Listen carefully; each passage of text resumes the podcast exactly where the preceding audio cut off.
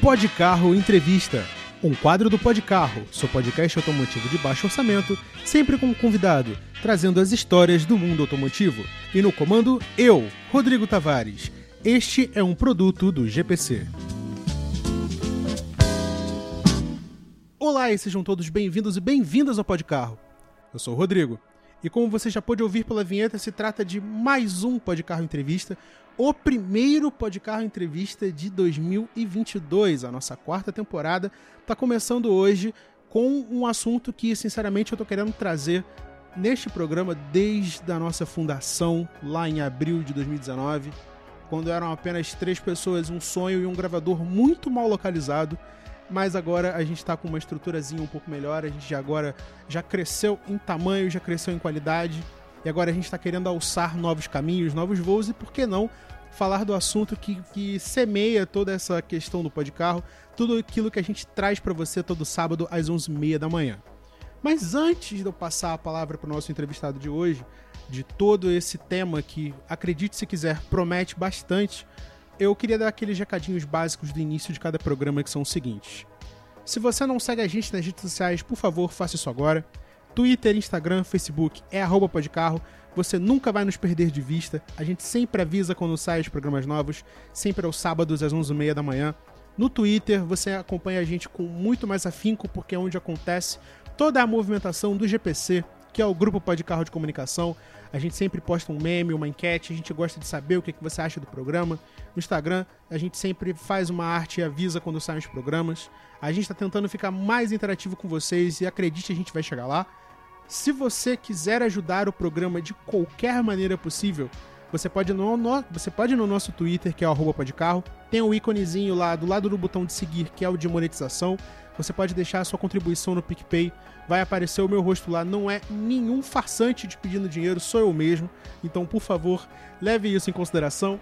Se você quiser fazer um pix, é podcarro.gmail.com, que coincidentemente é o nosso e-mail também. Tá ouvindo a gente pelo YouTube? Primeiro, muito obrigado. Segundo, não se esqueça de deixar um curtir, comente, se inscreva no canal, é muito importante e não deixe de ativar as notificações. O YouTube tem o péssimo hábito de não avisar aos inscritos quando saem os programas novos. Mas se você é esperto, você vai saber sempre no sábado às 11h30 da manhã. Bom, feito os recados da nossa nova temporada do Podcarro Entrevista, o tema de hoje, minha gente, é basicamente, para ser bastante honesto com vocês, o motivo pelo qual eu escolhi fazer comunicação eu que sempre gostei de, de revista, sempre gostei de carro, sempre quis trabalhar com jornalismo e hoje faço isso aqui no Podcarro, mas eu sempre quis puxar para o lado do jornalismo automotivo, que é uma área que a gente praticamente não ouve falar é, abertamente, a não ser que você queira muito conviver com o tema, se você esteja, ah, esteja acostumado a ler revistas, acompanhar sites, canais, é, enfim, se você gosta de carro e quer fazer disso um meio da sua vida em termos de jornalismo de comunicação e quer fugir do comum, que é a mecânica, que é para os que realmente conseguem ser pilotos ou coisa do gênero, enfim. Hoje o tema deste podcast entrevista é jornalismo automotivo, mas é óbvio que eu não poderia falar disso com toda a propriedade que o tema exige, com todo o profissionalismo que esse tema requer. E eu acho que seria muito importante a gente trazer uma pessoa que entende do assunto, que eu acho que é até certo dizer que vive o assunto. O cara que é jornalista automotivo desde 1989, hoje é professor universitário e editor-chefe dos sites Guia do Carro e Parabólica, ambos lá no Portal Terra. Mas antes de eu começar a falar do, do, do, do látis extenso desse cara, e acreditem em mim, é bastante extenso, eu quero agradecer, já, já me atropelando todo, e dar as boas-vindas a Sérgio Quintanilha. Seja bem-vindo ao Pod Carro. Olá, Rodrigo. Olá, amigos e amigas do Pod Carro. Eu estou muito feliz de participar disso aqui. Vamos falar de carro, que é um assunto que a gente gosta muito, e vamos falar de jornalismo automotivo, que é uma forma que você tem de se comunicar naquele assunto que você mais gosta. E é possível ganhar dinheiro com isso, né? Então, só para me apresentar rapidamente, eu sou editor do Guia do Carro, né? no Portal Terra. eu fiz o mestrado de, de jornalismo de comunicação na Faculdade Casper Libero. A minha dissertação de mestrado foi sobre o jornalismo automotivo, né? E isso rendeu um livro que foi chamado Revolução no Jornalismo Automotivo. E atualmente eu faço um doutorado de comunicação também na USP, e o tema, novamente, é o jornalismo automotivo. Nesse caso, é um pouco mais profundo, um pouco mais abrangente. A gente fala é, da mudança no significado do automóvel. É um tema bastante complexo, mas que está aqui no dia a dia da gente. E se a gente prestar atenção, a gente consegue perceber essas pequenas nuances que vão acontecendo assim no, no dia a dia do, do mundo do carro. Bom, vocês estão vendo que hoje a gente não tá falando dos nossos temas comuns, a gente está falando de literalmente o lado profissional do jornalismo automotivo que a gente faz aqui no Podcarro, mas agora numa escala muito mais importante, numa escala não só acadêmica, mas também ligada ao dia a dia daqueles que entendem, que falam, que repetem e convivem o tempo todo com o automóvel, que é o que a gente faz aqui, que é o que o Sérgio faz também com os trabalhos dele. Então a gente tem muita coisa para falar hoje. Mas antes eu tenho que fazer um último recadinho que passou pela minha cabeça aqui. Eu esqueci de fazer. É o seguinte: dois, é, dois adendos a serem feitos sobre este programa. Primeiro, se vocês por um acaso estiverem ouvindo de minha parte um problema, um ruidinho no áudio, é porque mais uma vez estamos passando por mais uma semana de um calor infernal no estado do Rio de Janeiro. Então, temperaturas de sensações térmicas de quase 40 graus de noite. Né? Então, não dá para fazer esse programa com um ventilador desligado e a qualidade sonora excepcional que vocês exigem e merecem. Mas enfim, é, não tenho o que fazer, tá um calor gigante, mas a gente não vai desistir do seu podcast automotivo, a sua revista eletrônica automotiva semanal. E se por acaso, eu já deixo isso como aviso, é, se por acaso em algum momento houver algum ruído de comunicação, seja na minha fala ou do Sérgio, a gente tentou fazer o máximo possível para ficar o mais entendível para vocês, tá? Então, aos poucos a gente vai melhorando o nosso nível de edição aqui, vai fazendo o possível para ficar 100% cristalino para vocês, mas entendam que é um podcast automotivo de baixo orçamento, então a gente faz o que pode, sempre buscando a qualidade. Bom, Sérgio, eu tenho assim, 38 milhões de coisas para perguntar para você, só que eu preciso, de certa forma, ser bastante conciso. Afinal de contas, eu não quero que esse programa tenha dois dias de duração. Mas. Vamos, vamos lá. Vamos lá. É, antes de passar para a questão propriamente dita do jornalismo, eu faço essa pergunta para todo mundo que, que, participa do programa. Tem gente que acha incrível, tem gente que não suporta, mas eu faço ela para todo mundo, ninguém escapa. Eu acho que é uma das marcas do programa. Agrade a quem é, é, goste, quem quiser ou não. Mas não é uma pergunta difícil, eu tenho certeza que você vai saber responder. Eu quero que você diga com toda a sinceridade do mundo. Como foi que você começou a gostar de carro?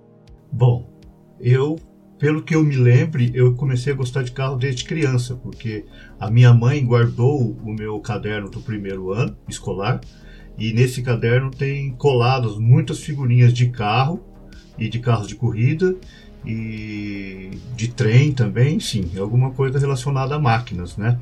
É, mas depois que eu fui, é, fui crescendo, evidentemente, e, decidi me tornar jornalista porque eu queria ser piloto de Fórmula 1, olha só que absurdo. Na época eu mandei uma carta para a equipe Copersucar do Emerson Fittipaldi e, e eu recebi uma, uma resposta do Ilcinho, que era o chefe da equipe. Olha que curioso. E a, essa resposta que ele me mandou, e eu morava no interior do Paraná, é, foi muito decepcionante para mim, porque ele falou assim: é, Sérgio, é, para você ser piloto, é, a, o, o, é, o, o, conselho que eu dou para você é estudar bastante. Aquilo me deixou muito frustrado, porque eu imaginava uma resposta tipo: vem aqui para Interlagos, vem fazer um curso de pilotagem, vem fazer qualquer coisa ligada ao carro, né? Ele me mandou estudar e eu mostrei para minha mãe, que também era professora, e eu falei: mãe, olha que, que resposta. Recebi uma resposta, mas olha que coisa chata. E ela falou assim: Sérgio, muito pelo contrário, por que, que você não vai ser jornalista? Você pode ser jornalista, você vai, vai, pode participar das corridas, entrevistar os pilotos, ficar mais próximo deles e quem sabe até você não consegue correr um dia. E aí eu, eu virei jornalista por causa disso, por incrível que pareça. E óbvio que depois, é, quando eu me tornei jornalista, eu comecei a me interessar mais ainda pelo jornalismo do que propriamente pelos carros. Mas daí, em 1989, eu vim para São Paulo, morava no, no, Paraná, trabalhava em Curitiba, num jornal diário, e vim para São Paulo, fui trabalhar na revista Grid, né? na revista Placar, na verdade, de futebol. E aí é, surgiu o lançamento da revista Grid. Eu fui para essa revista, só que depois de nove meses a revista fechou. E aí me, me levaram para quatro rodas. E ali, dali não saí mais. Virei, fiquei cinco anos na quatro rodas, fui redator-chefe. E depois ali a, a história prosseguiu, fui até dono de editora. Olha, é, eu realmente eu, eu, fico, eu, fico, eu, eu fico muito eu, embasbacado, vai. Porque é muito legal. Eu sempre colho essas, essas histórias de todo mundo que participa aqui, porque não só por, por mero interesse meu, imagino que também do público, mas é engraçado ver a forma distinta como as pessoas conseguem se relacionar com o automóvel, como é que isso é, começou, como é que isso brotou na vida das pessoas, porque eu parto muito do princípio que carro não é uma coisa que é, é uma coisa empurrada, é uma coisa que nasce com você em algum momento, aquilo aflora. E eu acho que esse momento de você recebendo essa comunicação da Copersucar é tipo o, o começo de tudo ali, o chamariz pro que viria a ser a sua carreira. Eu acho isso muito incrível e é por isso que a gente pergunta. Então, já partindo para essa parte, é, é, a redundância, já partindo para essa parte do.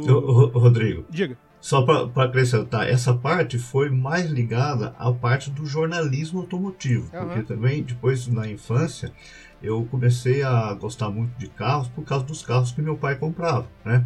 Começou com um Fusquinha tal, depois ele, ele acabou comprando uma Variant, depois ele comprou um TL, e um TL da Volkswagen, né? Que era um carro, que era um coupé, e aí ele colocou umas, umas rodas assim, aquelas rodas escorro, muito bonita, com aquelas é, faróis CBE. E aquilo foi me dando assim, uma paixão pelo automóvel. E aí no futuro que eu acabei unindo essas duas coisas a paixão pelo carro e a paixão pelo jornalismo. Melhor ainda, basicamente pegou o que eu falei ali e colocou a cereja do bolo, que é o contato com o automóvel. É perfeito, porque é isso que cativa a gente, é isso que faz a gente correr atrás dessa conexão homem-máquina, que é o que a gente trabalha hoje o tempo todo, que é a forma como a gente reage ao automóvel, as, as, as concepções da, de sociedade que isso gera, enfim, tudo isso que a gente acaba vivenciando, abordando o tempo todo. E é justamente por isso que eu queria até te perguntar. É óbvio, você decidido a fazer jornalismo automotivo, é, quer dizer, decidido a fazer jornalismo, melhor dizendo, caiu no mundo do jornalismo automotivo e eu preciso te dizer, eu preciso perguntar agora como curiosidade minha mesmo, como, é, como foi é, conviver com esse período ali da quatro rodas? É, como foi desenvolver o jornalismo automotivo que eu digo clássico, né? Que era o jornalismo de revista, um jornalismo bastante até detalhista, se for comparar com o jornalismo de hoje, mais voltado para a questão do digital e tal. Isso marcou muito sua vida? Conta pra gente. Marcou muito e para quem está ouvindo hoje e, e, está acompanhando como a comunicação é rápida hoje, vai, não vai nem acreditar como as coisas eram antes. Para você ter uma ideia, quando eu passei a ser o editor de testes, primeiro eu passei a ser editor de testes da revista Quatro Rodas. Então havia os repórteres que iam na pista, faziam as, as, as, as medições e faziam um texto. E eu dava assim um texto final, fazia edição, escolhia as fotos, fazia é, o título, as legendas, essa coisa toda, né? Dava uma, uma, uma mexidinha no texto e tal. É, por incrível que pareça, a Quatro Rodas tinha é, algumas notícias saíam quatro meses depois de que saía é, o acontecimento. Uma, alguma coisa acontecia é, na Europa, algum lançamento ou nos Estados Unidos, quatro meses depois era publicado na Quatro Rodas. Jesus amado. E eu fi... quatro meses, é isso aí. E, e eu fiz um trabalho que, que foi muito marcante lá na, na, época, na editora Abril, que eu reduzi isso para dois meses. E, e, e, parece mais dois meses foi alguma coisa grande. Mas também é muito, mas se você tem que considerar o seguinte, naquela época, a, a Quatro Rodas fechava, por exemplo, lá pelo dia 18 do mês. E só para o processo de industrial de uma revista, que você tem que mandar para a gráfica, toda aquela coisa que, que tinha depois de, de impressão, distribuição toda, levava mais 20 dias para a revista ser, ser, ser publicada. Então, o difícil naquela época era pegar coisas quentes, né, o mais quente possível, sabendo que isso ia ser lido é, cerca de 20 dias depois que você fechava, ou até mais, porque para chegar revistas em alguns lugares do, do, do, país levava até sete dias, né, nas, nas regiões mais longe de São Paulo. E ainda tendo em consideração que a revista tinha que ficar um mês na banca e, e, o, e o leitor que comprasse a revista no final do mês seguinte teria que ter alguma coisa atualizada. Então isso era um trabalho de texto é, é, é muito precioso, né? A gente tinha que ser muito é, é, atencioso naquilo que você ia abordar para que você não, não, desse uma coisa que ficasse é, desaparecesse no meio do caminho, né? Então já teve muitos casos, inclusive de, de coisas que saíram em revista, e quando a revista chegou na, na mão do leitor já não tinha mais aquela notícia. Esse era o grande desafio na época. Eu imagino, porque a gente, hoje a gente está falando, né? A galera que acompanha muito o programa sabe disso, que é tudo a toque de caixa, é tudo muito rápido. Por exemplo, uma montadora faz um anúncio é, de uma semana, na, na, outra já viu, já chega o contragolpe da, da empresa concorrente para fazer um negócio diferente. E nunca me passou pela cabeça o fato de a informação ter quatro meses de atraso para chegar no público, mas considerando o contexto de época, é perfeitamente entendível, né? Uhum. Por isso que na época falavam, inclusive, que o texto da revista era mais profundo, então você tinha que ter um texto mais elaborado tal. E você acha Mas que... ah, hoje em dia isso, esse tipo de, de, situação não funcionaria, porque é, o mundo ficou muito mais rápido, né? a comunicação é muito mais veloz, o mundo, o tempo é, ficou mais acelerado. E as pessoas querem as coisas tudo para ontem, como você falou. Sim, justamente. É é uma coisa que eu, eu, até queria falar sobre isso, mas eu acho que eu vou falar isso depois, que, na minha opinião, dependendo da forma como a pessoa faz esse jornalismo, isso.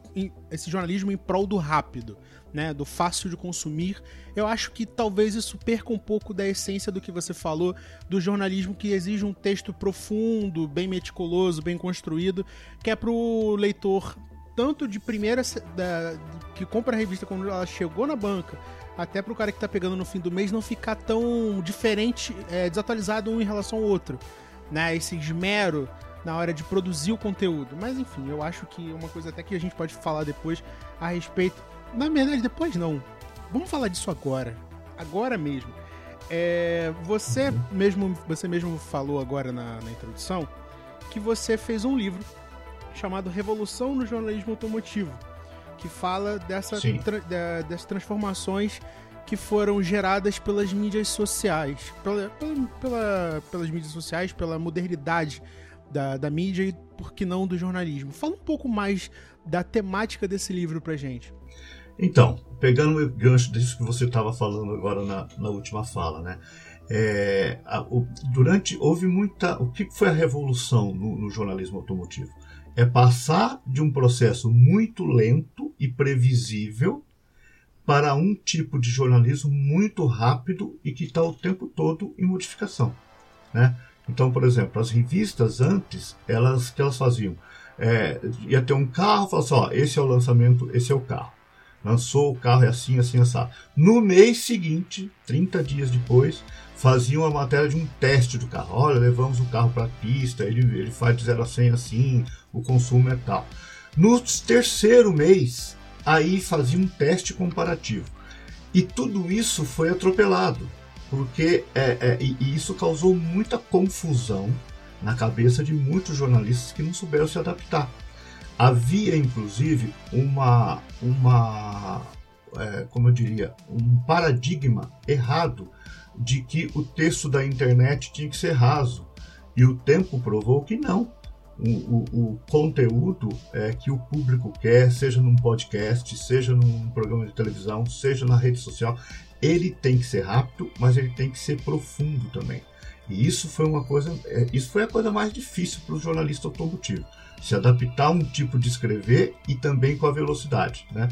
É, e, então a, a, surgiram algumas coisas que foram sim meio complicadas. Por exemplo, é, é, eu já vi é, revista fazer um lançamento, é, um comparativo de um carro que estava sendo lançado é, no mês que ele estava sendo lançado. Quer dizer, você nem sequer apresentou aquele produto e já está comparando com o outro. Quer dizer, é, o, essa forma de jornalismo, que está também ligada à forma como é a nossa vida em sociedade, ela é muito desgastante, ela é muito rápida. É, você nem teve tempo de curtir falar assim: nossa, que carro bonito, será que ele é bom, será que não é bom? Será que tem algum carro melhor? Antes do leitor ou do, ou do público ter essa sensação, a, a, revista ou o site ou sei lá o que, a, a, a, mídia em si, ela já está fazendo comparações. Você percebe como a vida ficou acelerada? E tudo isso reflete em estresse. Estresse, qualidade do texto, qualidade da informação. Não é muito fácil, tá? Então é, é por aí. E, e, a, e, a, minha. É, o livro Revolução no Jornalismo Automotivo, ele aborda justamente isso: é sair de um, de um previsível para um mundo que está em constante modificação. Eu acho que é um tema muito importante de se lidar, porque não só a gente está falando de uma revolução profunda na maneira de se organizar um jornalismo, porque assim, agora saindo um pouco da questão automotiva e entrando com o pé direito no jornalismo, inclusive você ouvinte, por favor, me acompanhe com carinho, porque infelizmente eu amo jornalismo, então eu preciso falar disso, afinal de contas estou me formando, mas é engraçado ver que não só nós estamos de certa forma reféns dessa dessa fluidez, digamos assim, esse esse eu não queria usar essa expressão porque é uma expressão até um, um tanto pejorativa no contexto de construção de jornalismo, mas parece um jornalismo que é feito nas coxas, porém não é dito num sentido de mal construído, mas no sentido de atropelado porque você é obrigado a fazer um conteúdo dinâmico. Essa é a chave da questão. Você tem que fazer um conteúdo dinâmico porque o seu público é exigente e ele tem uma necessidade. Eu quero que seu conteúdo seja de tal tamanho, sobre tal assunto, que tenha tais elementos e que seja para eu consumir no intervalo entre eu sair de casa e ir pro trabalho ouvindo no rádio do carro. No caso, num podcast, por exemplo. E eu. Uhum. A, e levando em conta isso que você falou, que muita gente foi pega de, de é, pega de surpresa e tal.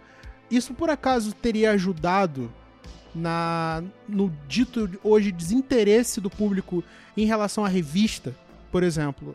É, eu vou dar o um exemplo do lugar onde eu moro, tá? Eu, eu, moro na zona oeste do Rio de Janeiro e onde eu moro, eu acho que eu, eu tenho quase certeza, certeza absoluta, que eu era a única pessoa que comprava uma revista automotiva. Única, do bairro. Do bairro inteiro. Então, é, tanto que eu, eu, conheci, eu conhecia dono de banca pelo bairro todo. Uma não tinha, o outro tinha e era sempre uma unidade. Não eram duas, não eram três, era sempre uma só. Eu era a única pessoa que comprava essa, essas revistas e, tipo, até recentemente. Hoje em dia nem, nem, nem isso faço mais. Mas será que esse atropelar do, do jornalista que estava acostumado com uma estrutura e se viu agora tendo que fazer malabarismo com facas para poder fazer um jornalismo mais dinâmico. Será que isso fez o público perder o interesse pela revista automotiva? Não, eu acho que não foi isso. Eu acho que o que fez o público perder o interesse pela, pela revista automotiva é o próprio processo industrial dela, que e por mais que seja feito que, que os processos tenham ficado mais rápidos, continua sendo lento, né?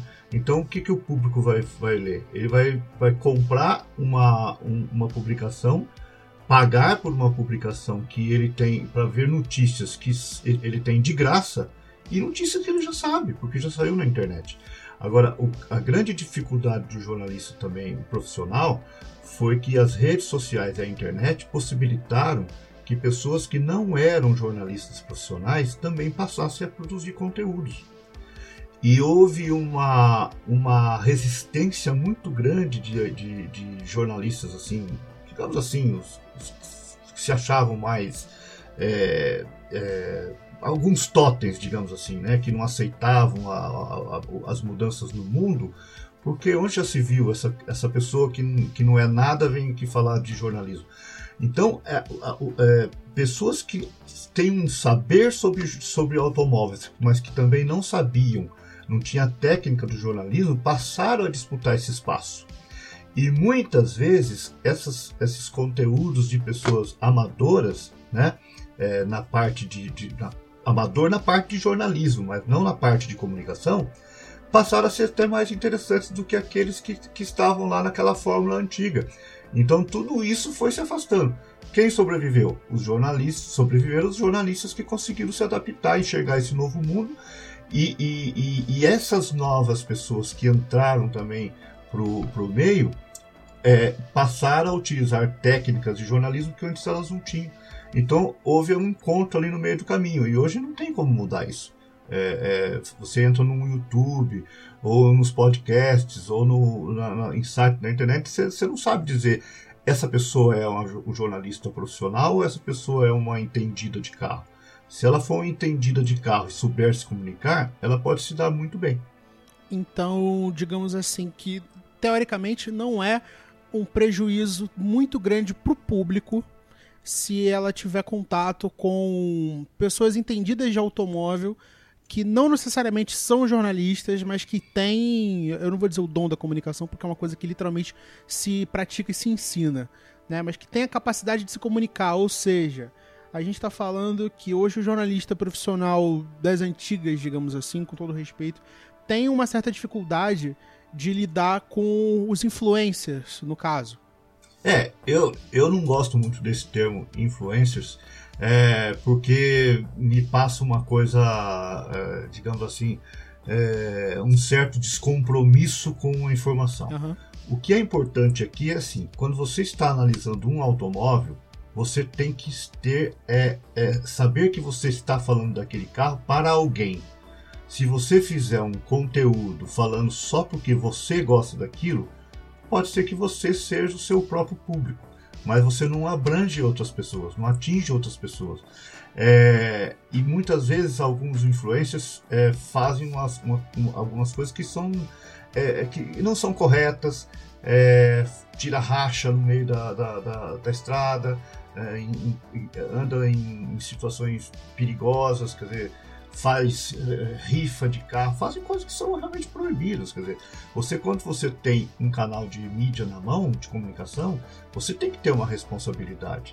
E a responsabilidade, o papel social do jornalista ou do comunicador de automóveis ali no caso, é mostrar é, as coisas boas e as coisas ruins de cada carro, né? Porque senão ele vai ser o quê?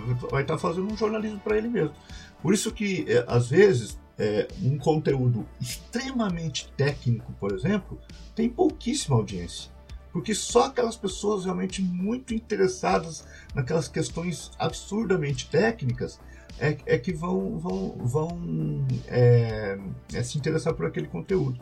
Agora, se você consegue fazer um conteúdo de abrangência mais popular, falando de automóveis, de modelos, de abordagens que tem bastante interesse do público em geral, e junto você coloca uma qualidade técnica, a qualidade da informação e a verdade factual ali, é sucesso garantido. Basicamente, eu vou ser bastante. Suce... Pode falar. Sucesso garantido, pelo menos em termos de audiência, não necessariamente em termos de grana, né? É, é você tocou num ponto assim que. É, é, é para falar a verdade, é o tipo de resposta que eu tava procurando descobrir com essa entrevista, para ser bastante sincero. E eu tô. Até entrei no modo de autoanálise aqui agora, tentando ver onde eu encaixo o meu programa, que eu tento fazer exatamente isso. Colocar a questão da técnica, mas sem ficar um negócio maçante, porque a gente sabe que o público tem a preferência. A galera que tá ouvindo a gente agora, ela tá querendo aprender sobre carro, às vezes não tem habilitação, às vezes, como foi o meu caso, tava indo atrás de referências para poder virar jornalista automotivo. E, tipo, por exemplo, eu não tive muita referência. Eu ia batendo de cabeça em cabeça, de revista em revista, conteúdo em conteúdo, até poder tirar coisas boas dessas coisas e poder aplicar no que eu faço hoje. Então, eu acho super importante a gente poder trazer essas questões aqui, exatamente o que você falou. o, às vezes o, o, influencer ou até mesmo a pessoa que se dispõe a fazer uma análise, é, uma análise automotiva, produzir um conteúdo automotivo, melhor dizendo, ela não se preocupa com a questão da responsabilidade que a comunicação, a comunicação tem e o jornalismo exige, né? O que, que, eu, que, que eu quis dizer isso para você que está ouvindo a gente em casa? Enquanto jornalistas, a gente tem um compromisso em mostrar é, a verdade, né? é um compromisso com o fato. Então, o cara que está fazendo conteúdo automotivo, às vezes, pelo fato de que ou ele foi pago para fazer aquilo ali, o que é perfeitamente comum, ou até mesmo ele quis fazer aquilo ali porque ele gosta daquele carro ou daquele, daquele conteúdo em específico, ele não se atenta pro fato de que às vezes ele tá sendo 100%. tá produzindo uma, uma, uma opinião 100% embasada em gosto, em achismo, e isso, na minha opinião, empobrece o, o jornalismo no sentido profissional. Que é você entregar ao público e deixar que ele decida por si próprio o que, que é o que, que é válido. Entendeu? Uhum. É, inclusive, eu queria até entrar no, numa outra seara do jornalismo automotivo, aproveitando essa sua concepção, essa sua análise, que é o seguinte. É, o que que... Eu sei que é uma pergunta bastante aberta, tá? Mas aqui, assim, não existe outro jeito melhor de perguntar. Mas o que que um profissional, o, o que que o, o aspirante a jornalista, ou até mesmo a pessoa que não é jornalista, mas quer se envolver com o mundo do jornalismo automotivo, o que que ela tem que ter em mente para poder não só fazer um trabalho de qualidade, mas poder ter algum é, é, algum aprendizado com a carreira, poder se desenvolver nesse meio. Uhum. Olha, uma das coisas que as pessoas mais perguntam para mim e, e assim, é, pessoas conhecidas minhas, inclusive, assim, porque toda hora, é, assim, eu, eu, pego pelo menos um carro por semana, né? Normalmente eu fico uma semana com o carro, troco, fico outra semana com o carro. Quando eu trabalhava na, em revista, na Motor Show, que foi a última fase, às vezes numa semana eu andava em três carros, porque a gente ia se revezando. Mas sozinho, né? Sozinho eu consigo fazer um carro por semana. É, aí as pessoas falam, mas você pode falar mal do carro? Eu falei, claro que eu posso. Eu posso falar, mas não é falar mal porque, ó, eu vou detonar esse carro porque eu não gostei. Eu tenho que ter uma crítica a, a, sobre esse carro, apontar as coisas que eles poderiam ser, que ele poderia ser melhor, considerando toda a experiência que eu tenho rodando todo o tempo com carros. Então, uma das coisas que, que facilita a vida do jornalista automotivo profissional é que ele está o tempo todo em contato com todos os carros. Então, ele tem às vezes mais condição de julgar um carro do que o próprio engenheiro ou, ou, ou assessor de imprensa daquela marca porque ele anda em marcas diferentes, em carros diferentes, entendeu? Então, é, é, o que o público quer? Ele quer uma análise sincera, tá? Uma análise sincera baseada em fatos. Agora, o que, que a pessoa que é iniciante pode fazer para começar a entrar nesse mundo, para começar a receber esses carros e fazer essa, essa, essa, esse tipo de análise? Primeira coisa, ela tem que ter um veículo, né? Não importa se é um blog, um podcast, um YouTube, mas ela tem que ter um veículo e este veículo, mesmo que ela ainda não esteja ganhando dinheiro com ela, ela tem que fazer este conteúdo como se fosse de forma profissional, ou seja, tem que ter periodicidade, porque se faz hoje, depois amanhã não quero, depois depois amanhã estou cansado, depois ah não dá, então não dá. Então você tem que fazer com periodicidade, porque assim você vai conquistando um público. Pode ser pequeno no começo, mas aos poucos as pessoas vão se comunicando entre elas e essas coisas vão crescendo. Então você tem que ter um método, você tem que ter um critério. Se você não tem condição de fazer um teste do carro, porque evidentemente nenhuma montadora vai dar um carro para uma, uma, pessoa que não conhece, né? O, a, a situação profissional dela. Você pode fazer, ou você faz um test drive pegando um carro da concessionária, ou o que é melhor, faz análise dos carros só pela ficha técnica e pelo conteúdo. É, assim, se você não tem condição de fazer uma análise de dirigibilidade do carro, simplesmente não faça, né? Faça de posicionamento, faça de conteúdo, faça de análise de potência, de torque. É, tem muitos aspectos que você pode analisar num carro sem necessariamente estar dirigindo. E assim você vai construindo um, um, uma mídia sua, vai construindo seu nome. Muitas pessoas, oh, Rodrigo, às vezes elas têm uma capacidade, mas têm vergonha de publicar. tem vergonha de se expor, de fazer. Então, aí não adianta, né? Então você tem que. O jornalista, quem quer ser jornalista, quem quer ser um, um produtor de conteúdo na área de carros, precisa, em primeiro lugar, botar a cara para bater. Tipo, eu vou fazer isso e você tem que ter a consciência de que aquilo que você vai publicar vira domínio público. Não adianta depois falar, ah, eu não pensei direito. Então, antes de publicar, pesquisa bastante. É, eu, eu falar, se eu pudesse agora eu estaria anotando absolutamente tudo. Então, uma das benesses do, do podcast é que eu vou poder ficar ouvindo isso trocentas vezes depois para poder me lembrar disso, porque assim, eu digo isso e divido com todo mundo que tá me ouvindo agora, é que uma das coisas que é, honestamente é, tiram a, a vontade é, do, do, do, profissional querer se tornar um jornalista automotivo, né? Do cara que está se formando, do cara que ou não, não faz jornalismo e quer mexer com comunicação, mas quer falar sobre carro, é que não existem, é, eu vou dizer, porta-vozes dessa, dessa questão.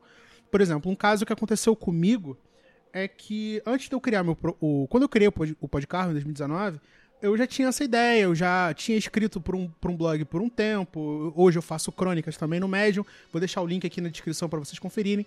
E, tipo, é, fica muito difícil você tentar fazer esse negócio tateando sem ouvir grandes opiniões, sem ouvir profissionais e pessoas que estejam dispostas a falar sobre isso. Por exemplo, uma vez eu fui fazer uma pergunta para um podcast e a resposta que eu recebi sobre. A pergunta era exatamente o seguinte: é, vocês acham que o jornalismo, é, uma pessoa que quer fazer jornalismo automotivo tem futuro no Brasil? A pessoa quer, é, tem condições de tentar alguma coisa nessa carreira, nessa área? E a resposta que eu ouvi foi: a sua geração não sabe de nada. Desista, pois você não vai fazer dinheiro. É, e, tipo, é um absurdo isso, né? Exatamente. Então, se não fosse, se tivesse parado naquela hora ali, eu realmente teria desistido completamente. Hum. Mas estamos aí três, três anos, entendeu? Tentando levantar o programa de todas as maneiras possíveis. Eu continuo escrevendo e tal. Inclusive, marcas e pessoas que estiverem procurando estagiário, estou aqui, tá? Por favor, mandem mensagem. Yeah, Mas... e, e, uma coisa que é importante também é você divulgar. Então, por exemplo, você, você precisa é, dar um jeito de mandar o seu conteúdo para, para assessorias de imprensa. Aos poucos elas vão, elas vão te conhecendo e falar, que essa pessoa que está me incomodando aqui toda vez? Não é possível, faz um ano que esse cara me manda isso aqui, deixa eu ver se é bom. Aí ele vai ver, de repente ele gosta e fala, opa, aqui tem uma coisa. É, no seu caso, por exemplo, podcast é uma, é uma, é uma área ainda pouco explorada. É, os poucos profissionais que estão fazendo podcast já estão se dando bem. Não posso dizer que. Eu não sei dizer se eles são. Se, estão, se vivem disso, enfim. Mas é uma mídia que cresce, né? é uma mídia que está é, é, é, aumentando o interesse das montadoras. E, de repente, nada impede que você consiga um patrocínio. Né? É assim que vai. E é, é, muito importante a gente falar dessas questões porque eu vejo muita gente que está tentando desenvolver alguma coisa relacionada à produção de conteúdo, ou até mesmo, no meu caso, que eu queria fazer uma coisa mais profissional ligada ao jornalismo automotivo, né, da questão da análise, de testes e afins, mas nunca se havia a possibilidade de poder tratar desses assuntos. Foi até por isso que eu te chamei para participar desse episódio, porque é importante a gente trazer esses temas para jogo, colocar na roda e a galera saber que o jornalismo automotivo não é uma coisa que fica só lá com os cabeças, com os grandes dinossauros da, da grande, da grande histórico do jornalismo automotivo, o cabeça branca que não pode ser questionado. A gente está aqui para trazer uma luz pro assunto. Não, não, é super importante. Os jovens, é, olha, eu tenho, eu dou um curso, né, de jornalismo automotivo. já fiz esse curso durante vários anos na Casper Libro e alguns alunos que eu tive já, já estão trabalhando, né? É, hoje mesmo participei de uma entrevista coletiva da, da Ford e um dos, um dos meus ex-alunos que trabalhava, eu nem sei onde que ele está agora, mas trabalhava no IG, ele fez uma pergunta lá. É, então tem vários assim que, que surgiram dali. E atualmente estou fazendo esse curso no, na, na, na, parte digital, porque tinha gente que não conseguia vir para São Paulo.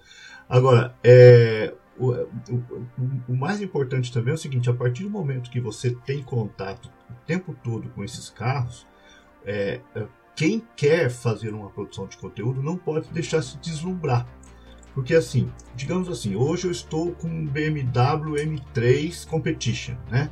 Um carro maravilhoso, não tem como você é, ficar indiferente a um carro desse. Então é até difícil às vezes você falar, nossa, eu, que, que eu vou apontar de coisa negativa nesse carro? Existe alguma? Não é fácil, porque é, são máquinas quase perfeitas, né? E, e aí na semana seguinte você pega um Renault Kwid. Aí você vai assim, ah, que porcaria de carro. Você não pode fazer isso, porque ah, um Renault Kwid ele pode ser um carro aspiracional para muita gente, né? A pessoa que tem um carro usado, a pessoa que anda de busão, né? Então, é, você não pode também destruir sonhos. Você tem que ter respeito com, a, com, os engenheiros, com os designers que fizeram aquilo e ter respeito também com o sonho das pessoas, né? Senão você, assim, é, se você é, massacra demais um carro popular, parece que só carro, carro de, de, de 300 mil reais que vale a pena ter. E não é bem assim. Se você analisar pelo ponto de vista social, os carros mais baratos, é, Uno, Fiat Uno, é, Fiat Mobi, Volkswagen Gol, Volkswagen Up, que já saiu de linha, Renault Kwid, esses carros têm muito mais importância social do que uma Ferrari, um Porsche, um BMW, que são pouquíssimas pessoas que podem ter. Inclusive, isso, esse adendo que você fez é uma coisa, é uma coisa que a gente batalha muito aqui no programa. Inclusive, um dos episódios que eu, eu fiz com o meu co-apresentador, Maurício Campelo, foi sobre carros mortais. Como assim? Carros 1.0, populares, que são o que movem, são a base motriz da, da frota nacional. É onde todo mundo começa, é onde eu comecei, por exemplo, com o meu Gol 95 CHT. Então, tem toda aquela questão do carro popular ter valor. Para mim, e eu digo isso, não digo só eu, mas eu digo em nome de todo o GPC, todo carro tem o seu valor todo carro tem o seu valor e isso precisa ser debatido. Porque é muito fácil você chegar hoje numa conversa e falar: não, mas esse, o, o Quid é uma porcaria, porque é um carro básico e foi feito para mercados emergentes, e bom mesmo é eu comprar um 300C é, delaminado, uhum. sabe? Porque é resto de rico. Então eu acho que tudo tem o seu valor, tudo tem que ser bem explicado, porque aí entra outra coisa que você já falou: a responsabilidade na hora de construir um conteúdo e aqui, no caso, uma opinião, né? Porque a gente publica, a gente escreve, a gente faz vídeo, faz podcast e aquilo ali fica gravado. Então, pro cara chegar depois e querer cobrar porque eu falei uma coisa, ah, eu dirigi o Quid hoje, pela primeira vez, a Renault é, finalmente atendeu minhas ligações e me emprestou um carro. Aí eu vou dirigir o Quid, eu falo que é bom. Aí o cara vai caçar 38 programas meus falando que o Quid é uma porcaria. Ele vai cobrar um posicionamento, vai querer me cancelar de repente, dependendo da, do, do, da paciência do Twitter no dia. Então, é aquela coisa, é necessário investir em responsabilidade na hora de fazer produção de conteúdo, porque isso fica marcado não só pra gente que faz, mas para bem pra galera que escuta, né? Uhum. É, uma coisa importante também quando a gente vai pegar um carro é analisar qual é a proposta desse carro, né? É, houve, como você falou, da época que eu trabalhava na Quatro Rodas, depois eu saí da Quatro Rodas e fui fazer a revista Carro, que foi a Carro, a revista de consumidor. Essa revista foi, foi, ela quebrou um paradigma importante, porque é, no começo dos anos 90, ela surgiu em 94. É, aliás, surgiu em 93, em novembro de 93.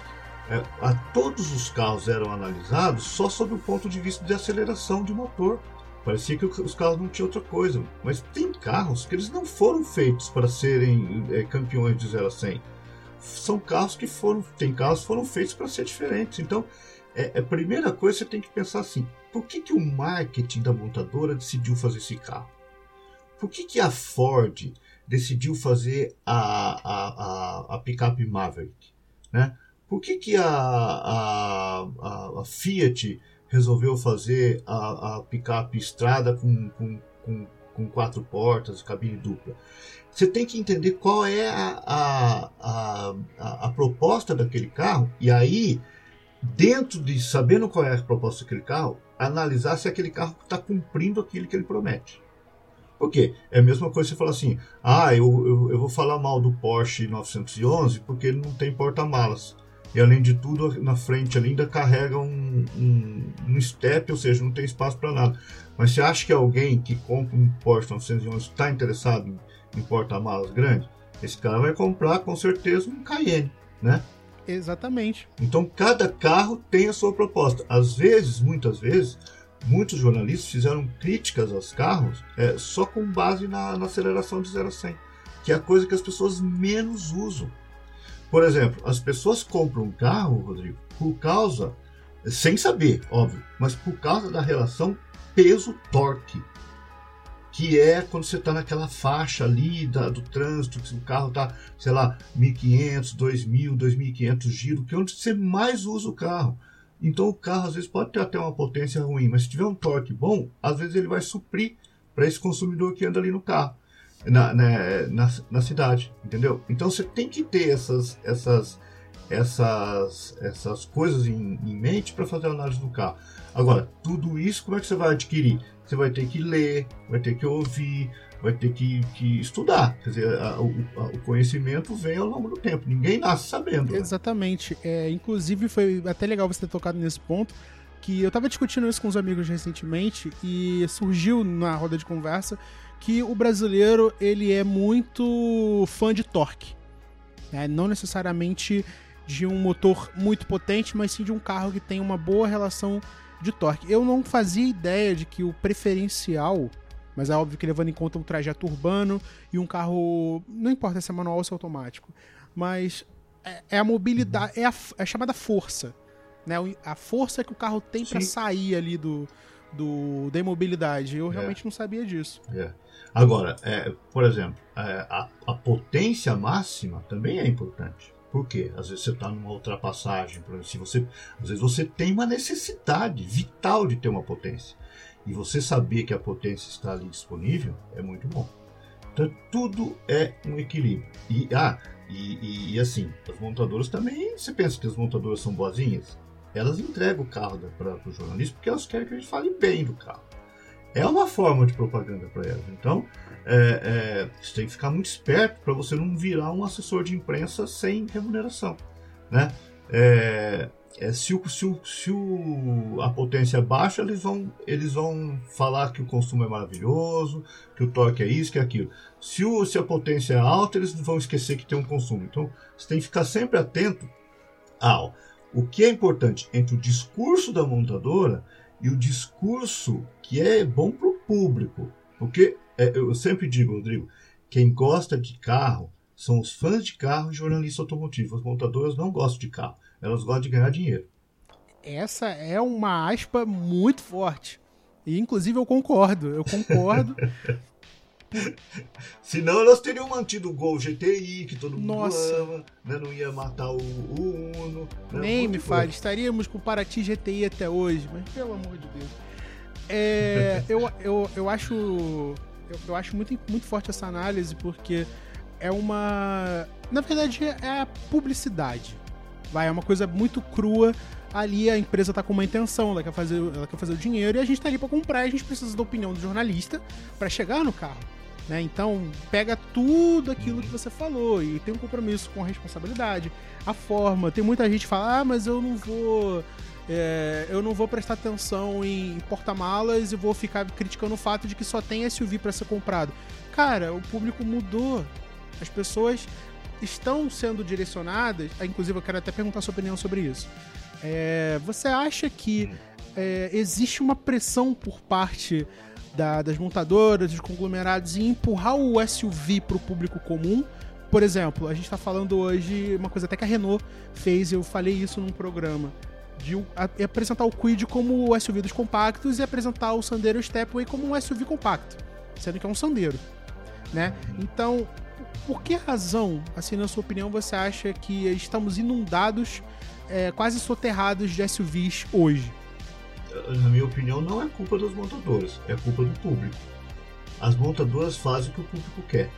Se o público tá todo mundo querendo comprar isso, óbvio que eles vão fazer só isso, né? Se, se alguém lança uma perua ninguém compra a perua, quer dizer, a Volvo lançou recentemente uma perua. A Audi também lançou uma perua. Ninguém compra, quer dizer, então vai morrer mesmo. Então fica aquela meia dúzia de apaixonado gostando da perua, mas que é um carro 300 vezes melhor do que um SUV, mas as pessoas querem o status, né? O status, ó, oh, eu tô num SUV. Sendo que o SUV, por que, que as pessoas ficaram apaixonadas pelo SUV? Porque a raiz do SUV é um carro com alta posição de dirigir bem elevada, né? E com normalmente com a capacidade de, de tração boa, normalmente tinha tração 4x4, e, e tudo isso foi desaparecendo. Porque também é o seguinte, Rodrigo, os carros, os, os SUVs, os primeiros, eram uma porcaria para andar. Eles eram com carroceria sobre chassi, né? Que nem caminhão, que nem essas caminhonetes é, mais é, é, é maiores. Quando lá atrás BMW, Mercedes começaram com o X5 tal, fazer o, aquele ML também, né? Fazer uma, um SUV com carroceria monobloco, os carros passaram a ter uma esses SUVs passaram a ter dirigibilidade de automóvel, ficou muito melhor. Então ampliou demais o público, as pessoas começaram a gostar. Só que com isso, os, os SUVs também foram achatando, né? Foram abaixando, baixando, baixando. Chega um ponto que você pega um, é, um, um Toyota Corolla Cross, por exemplo, ou um Volkswagen Taos. São SUVs que são quase parece uma perua elevada, né? É, eles são bem baixos, tal, são carros mais estradeiros. O que, que caracteriza um SUV hoje? Um ponto de, é, é, de é, o ponto H que as montadoras chamam, que é onde fica o quadril do motorista, um pouquinho mais elevado, né? Mas isso as minivans também tinham, né? Os monovolumes. E, principalmente em termos de design, o, o, capô ele é, ele é elevado, ele é mais alto do que de um hatch ou de um sedã. O resto é quase tudo igual. Então, quando você vê, por exemplo, a Jeep, que lançou aí o novo Renegade agora com motor 1.3 Flex, né, turbo, de 180 e 185 cavalos, eles mantiveram tração 4x4. Então é, é bacana isso, porque quase nenhum carro SUV dessa categoria mais tem tração 4x4. Né? Por que também? Porque as pessoas não usam.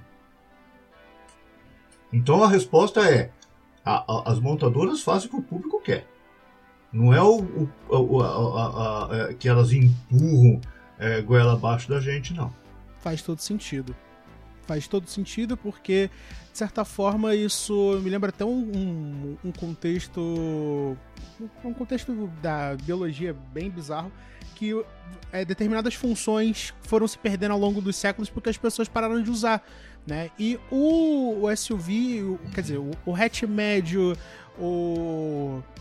Na, na, verdade, o que mais me vem à cabeça são os hatch médios, né? Golf, Focus, por aí vai. Eles foram uhum. varridos do mercado porque as pessoas pararam de pensar neles como, como veículos de status e passaram a olhar para SUVs compactos e SUVs médios, né? Inclusive, até recentemente eu escrevi é. sobre, o, sobre o Compass e a coqueluche que o carro virou, porque todo mundo tá comprando ele na mesma forma que se comprava Golf antigamente. Sim, e, e tem um detalhe, eu, na minha visão, assim, de acompanhar durante muitos anos o comportamento do consumidor, não só daqui do Brasil de outros países, o brasileiro não gosta tanto de carro, por exemplo, quanto o argentino. O argentino, pra você ter uma ideia, ele lá, câmbio, manu, câmbio automático não pega. Eles gostam de manejar, como eles dizem, com o câmbio manual. Porque eles acham que tem mais controle do carro. E aqui no Brasil, eh, se você falasse em câmbio automático alguns anos atrás, ninguém comprava, mas hoje, se você tentar vender um carro com câmbio manual, não vende. É, o brasileiro gosta de status em relação ao carro. O argentino gosta da coisa mais mecânica. Né? Então é, é, tem muito isso aí do simbolismo do carro, por isso que também é, é, esse é o meu tema do, da minha tese de doutorado, né? É, a, a, é muito forte na indústria, né? Essa, essa, aí sim a indústria faz questão de criar é, é, valores nos automóveis que na verdade nem existem e as pessoas compram e muitas vezes as pessoas compram porque o jornalista compra e repassa, né? Por exemplo, a, é, tem cabimento, se você pensar bem, quantas vezes vocês viram lançamento de carro série Midnight, série Black, série isso aqui? Qual que é a diferença desses carros? Ah, o carro é preto. Gente, o Ford Model T era preto. Né? Então, o, o Henry Ford, que queria que todos os carros fossem preto, ele estava à frente do tempo dele, porque hoje, se você fala, eu tô com um carro black não sei o que, midnight não sei o que lá, qual que é a diferença? Preto. Oh, todo mundo vai lá e faz umas matérias maravilhosas. Tal. Isso nunca, eu, eu, eu tava refletindo sobre isso, isso nunca entrou muito na minha cabeça, porque sempre que eu vejo essas versões, a primeira coisa que me vem à mente é aquele negócio, o carro tá definhando no, na, na, linha de, na linha de opções da fábrica. Aí é que nem a Volkswagen nos anos 90. Tem um carro parado dando mosca. Hum, versão especial. Do nada. Go Rolling Stones. Uhum. É, Gol Atlanta. Tudo bem, eu tô falando porque eu tenho o, o, o Gol, o Gol 1000i Plus. Então, eu meio que me vanglorio da questão do Plus ali. Mas é, é bizarro, porque é a mesma coisa. É um, um pacotinho para você se sentir é, exclusivo. É diferente. diferente. Exclusivo, exatamente. Então, mas antes eles faziam isso quando o carro já estava mal para dar uma levantada. Hoje não. Hoje é faz parte da vida. Tipo, todo carro tem que ter uma série black, uma série midnight, uma série não sei o que, preta. E uma série, uma série S, é? uma série RS que não necessariamente é esportiva. Não são esportivos. É, a primeira coisa que me veio à cabeça é. foi o. Tem, é, e inclusive surgiu, surgiu um termo no jornalismo automotivo, alguns jornalistas usaram. Eu usei algum tempo, depois eu comecei a parar de usar, que é o, o carro esportivado, né? Que é uma palavra, na verdade, que acho que nem existe, mas é que, que seria o carro com design esportivo, mas que não tem nada de diferente em termos mecânicos. É, mas, olha, lembra que eu falei que eu gostava do, do TL do meu pai lá quando uhum. eu era criança? Por quê? Meu pai tinha colocado um farolzinho CBE, tinha colocado roda escorro, né? Pneu tala larga, como a gente falava. Tinha toca-fita no carro. Olha, já pensou toca-fita, dava pra ouvir música do Roberto Carlos. Cara, isso era um diferencial incrível. Então, é, é só que na época as montadoras não faziam. E as montadoras perceberam que tem público que gostaria de ter o carro com esse visual mais esportivo. E aí elas fazem. Então, é, é, é, é, de alguma forma, nossos pais, avós, sei lá, eles foram precursores de uma coisa que a indústria faz hoje e oferece como uma série, digamos, esportivada ou com visual esportivo. Por exemplo, a série RS do Onix, da Chevrolet, nada mais é do que isso, né? O próprio, é, a série GTS da Volkswagen, o Polo e o Virtus GTS, são carros com visual esportivo, mas que não são esportivos. Às vezes, algumas marcas ainda dão ali, um, faz uma mexidinha ali, endurece um pouquinho a suspensão e tal, para ver se fica um pouco melhor, mas normalmente não fazem nem isso. É, isso, isso é foi uma observação muito, muito boa de se fazer, porque de certa forma a gente está falando que as montadoras colocam essas versões, eu sempre chamei de esportivo de adesivo, né? Porque eu sempre, no programa, uhum. por exemplo, eu sempre zoei muito o Sandero GT Line. Que era um. Sandero metido a esportivo, mas com motorização comum. Agora, quando o RS estava para sair de linha, era 1.0, então o Sandero RS com motor 1.0 não fazia muito sentido na minha cabeça. Mas é a empresa oferecendo um pacote de personalização que, de certa forma, a gente, a gente, eu digo meus pais, fariam nos anos 70, 80, que até virou a, o VEB, né, que é a Velha Escola Sim. Brasil, e parou nos anos 90 e tal, mas que foi parar dentro do contexto das marcas. É interessante pensar dessa forma. É, é a, a, a, as, as montadoras, é, elas, o é, que, que as montadoras fazem?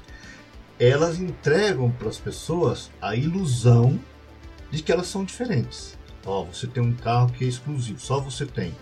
Só que aquele carro que é seu exclusivo tem mais de 2 mil que tem iguais. Mas eventualmente lá no seu bairro, no seu condomínio, vai ser só você. Aí a pessoa se sente diferente, né? Se sente especial porque tem um carro diferente. É assim. Sim, é, as pessoas pagam é, rios e rios de dinheiro por exclusividade, né? Um, é um, um fator muito Exatamente. importante. Mas agora, deixa eu já escapar um pouco do contexto do, do automóvel em si e voltar para a questão do jornalismo automotivo. É, a minha dúvida é o seguinte. É óbvio que você mencionou que, além da sua qualificação e da questão do curso que você oferece hoje, é, que inclusive é uma recomendação maneira de se fazer, porque muita gente tá, é, deve ter chegado nesse programa aqui querendo saber o que, que ela precisa saber, o que, que ela precisa ter para se tornar um profissional do jornalismo automotivo. Mas a pergunta que eu tenho para te fazer é o seguinte: eu, por exemplo, moro no Rio de Janeiro e eu passei anos e anos da minha vida ouvindo que o cara ou a pessoa que a pessoa, o cara, a mina que quiser fazer parte do mundo do jornalismo automotivo ela não pode estar em locais afastados. E olha que eu tô falando do Rio de Janeiro, tá? É, é tudo se concentra na capital financeira do Brasil, que é São Paulo. Você corrobora para essa afirmação? Você acha que existe uma vantagem para o profissional de jornalismo automotivo estar em São Paulo? É uma necessidade ou isso está caindo por terra com a modernidade? Bom, é... existe vantagem que é você estar mais próximo de onde você realmente pega os carros. A maioria dos carros estão aqui. Mas vou te dar um exemplo. O, o, no guia do carro, eu tenho uma pessoa, um repórter, que trabalha comigo, que foi meu aluno, inclusive, e ele mora no Rio de Janeiro. Então ele faz todas as matérias dele no Rio de Janeiro. Ele já fez viagens, já foi, ele, ele veio aqui para São Paulo fazer uma viagem, é, é, um lançamento do Audi A3. Ele foi para o Rio Grande do Sul fazer um, um lançamento do Volvo XC40 é, é, elétrico. Agora, no começo do mês, ele vai para a Argentina fazer um lançamento lá com a, com a Nissan Frontier. Porque eh, está começando, existem muitos eventos de lançamento e eu não consigo fazer todos. E ele mora no Rio de Janeiro, quer dizer, hoje com a internet você não precisa mais estar em São Paulo, tá? Agora, com, é, é, mais difícil você é, é, é, andar nos carros. Por exemplo, outro jornalista, um dos melhores jornalistas do Brasil, inclusive, é o Jason Vogel que tem um grande é, conhecimento de automóveis. Inclusive, se vocês virem no Rio de Janeiro um Citroën de Chevaux circulando, é dele. Né? E ele mora no Rio também. Né? É, o que acontece? Quando as, você está numa mídia mais forte, as montadoras mandam o carro para as outras capitais que não sejam São Paulo. Eu tenho um amigo que mora em Belém do Pará e, e, e faz teste de carro. Agora, é mais raro, né? Ele não consegue fazer como eu faço, que é um carro por semana. Né?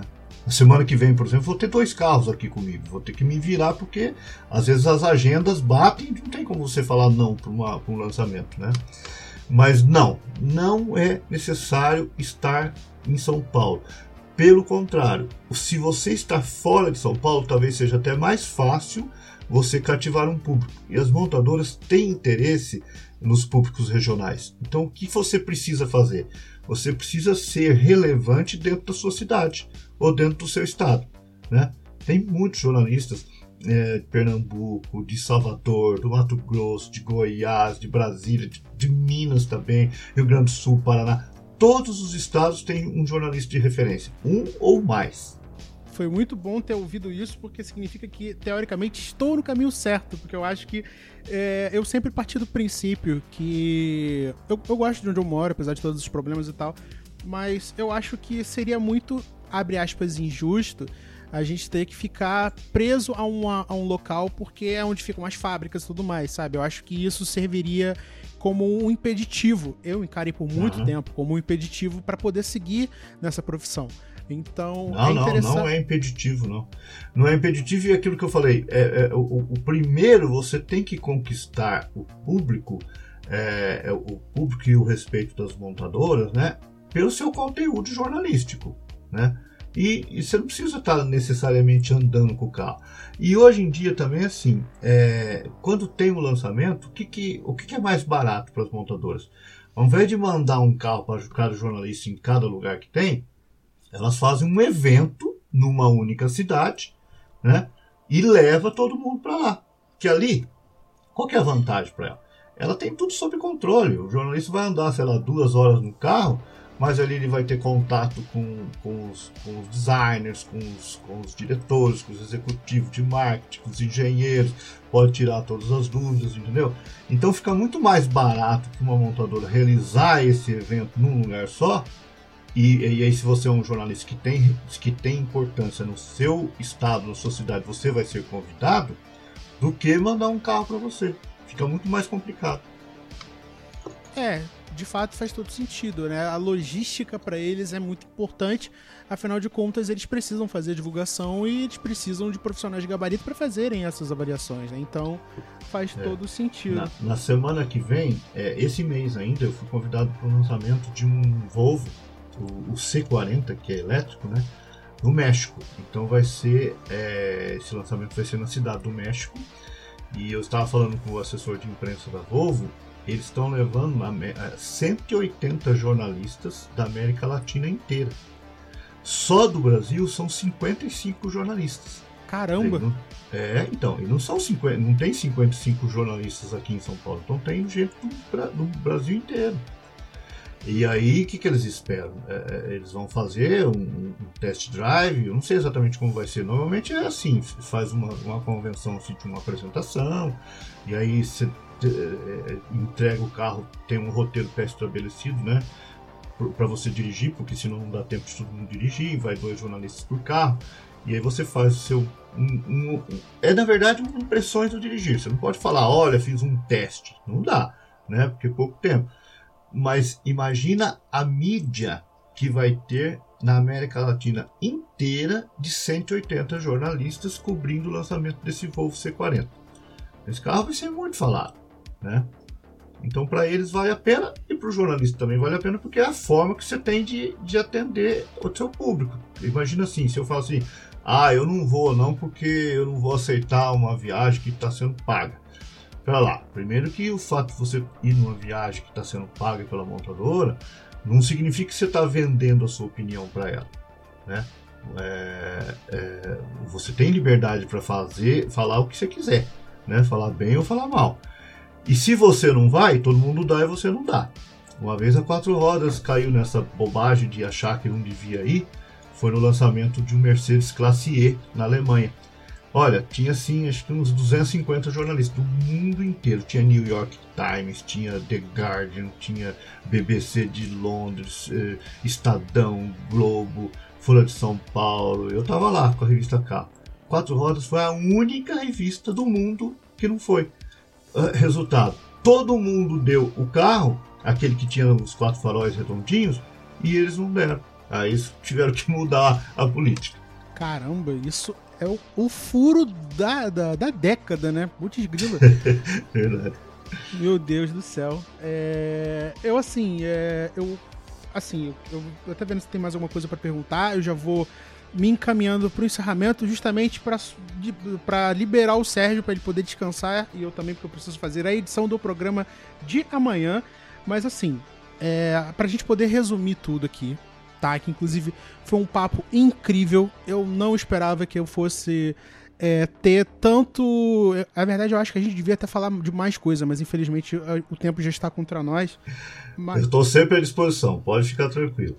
Então já fica o convite aqui para você voltar ao Podcarro outra vez para a gente poder falar mais. Eu quero falar do seu livro tá? Porque, obviamente, eu preciso ler ele primeiro, mas enfim, isso aí eu, eu resolvo depois. Mas, assim, é, primeiro, obrigado de verdade por ter aceitado o convite. É muito importante, não só para mim, mas também para o meu público que quer um dia começar a, a, entender melhor o que é o jornalismo automotivo, quiser seguir carreira, é, entender que não é só o mundo que é cercado por apenas duas revistas impressas e acabou, entendeu? Tem muito mais a ser debatido. É, tem muito espaço pra galera que não sabe. Ele é o, o, o editor do Guia do Carro. No, já falou no, isso, né? Mas no, no, Portal Terra, que é maneiro. Então, assim, Sérgio, primeiro, de novo, 38 milhões de vezes, obrigado. E passa a sua, a sua mensagem pra galera, a galera que quiser começar no jornalismo automotivo, não sabe muito bem o que fazer, diz o que, que eles precisam saber, o que, que eles precisam fazer para começar nesse mundo. Bom, eu, em primeiro lugar, agradecer eh, esse espaço. Eu sempre gosto muito de conversar sobre esse tema e, se possível, ajudar jovens jornalistas. É, eu acho muito legal que tenha gente entrando e se a gente consegue passar um pouco da experiência que teve nesses anos todos, porque a gente também vai, vai batendo na cara e vai aprendendo, né? É, então, estou sempre à disposição. É, eu, o que eu diria. Ah, eu queria pedir, se, se alguém quiser me seguir no Twitter, é, é Quinta Sérgio, né? No Twitter eu estou sempre postando novidades sobre os carros, é uma forma também da gente se interagir, porque aí eu interajo muito com, com, os, com os, o, o, pessoal que, que, que, que, fala comigo, né? É, é, e ali também tem conteúdo de automobilismo. E para quem quer começar no, no jornalismo automotivo, o, que eu falaria é: faça. Primeiro, tem que ter humildade. Humildade de saber que você, a partir do momento que você vai fazer um conteúdo, você vai fazer o um conteúdo para outro. pensa assim, eu vou fa falar deste carro ou deste mercado para um amigo meu, para uma amiga minha, né? É, e não falar assim, eu sei tudo e ninguém pode meter o, o nariz aqui. Esteja aberto às, às, críticas, porque a gente vai aprendendo. Né? Não seja arrogante com as montadoras, mas também não seja subserviente delas. Você tem que ter a sua opinião. Agora, você tem que ler bastante, né? tem que ler bastante, tem que ouvir bastante, assistir bastante e principalmente treinar. O que é treinar? Faz um, um, Twitter, faz um Instagram, faz post no Facebook, faz um blog, faz um. É, é, eu adoro a proposta do Podcarro. É, eu acho muito legal, divertido o jeito que vocês fazem, porque é, primeiro assim, é, eu acho muito bacana que vocês falam assim que é um que é um, um, um, um podcast de baixa, como é que se fala? De baixa um podcast automotivo custo. de baixo orçamento de baixo orçamento, porque essa é a nossa realidade, gente. Vocês pensam que eu, que eu nado em dia, eu também não tenho orçamento do Portal Terra. O que, que eu tenho? Eles têm toda a tecnologia, mas eu faço aqui da minha casa, né? Então, a, a, por sorte, eles, eles a, abriram lá um canal e eles, e eles dão toda a tecnologia. Mas é assim que a gente faz. É, faz um blog seu, se, não, se for o caso, publica um textinho no, no Facebook, ou no Twitter, ou no Instagram, vai fazendo foto, né? Vai treinando esse lado de ser jornalista, né? Porque isso é, é uma coisa bacana. E depois, se for o caso, se segue a carreira, né? Bom, eu acho que não tem absolutamente nenhuma vírgula, nenhum acento, nenhum ponto para adicionar à fala do Sérgio. É, de novo, agradecendo a presença dele.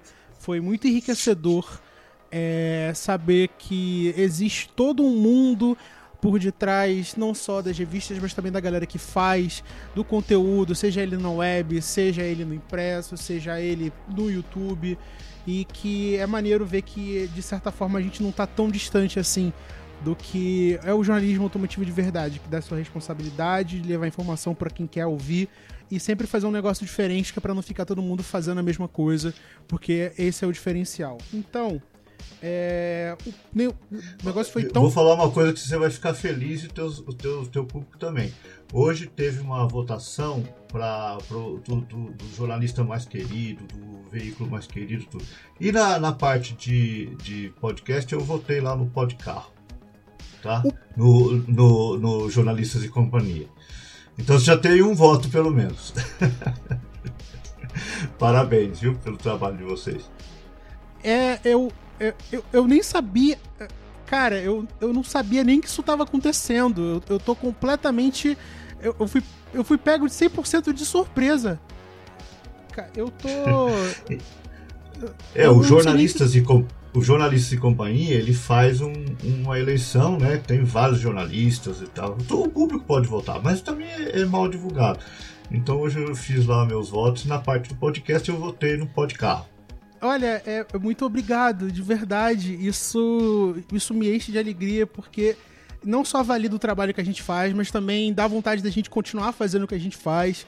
É o que a gente ama fazer e em nome de todo mundo que, que ouve, que, que sugere, que da gente que faz. É, obrigado. De verdade. É, a, a, pessoa que colocou a gente lá, é a pessoa que. E você por ter votado, inclusive, eu vou pedir encarecidamente para você que tá ouvindo a gente para votar se você puder. De repente, se tiver um link, eu vou colocar aqui na descrição. É, deem essa moral pra gente, porque é muito importante pra gente fazer isso dar certo. Porque a gente Legal. tem condição de fazer um jornalismo diferente e a gente vai fazer.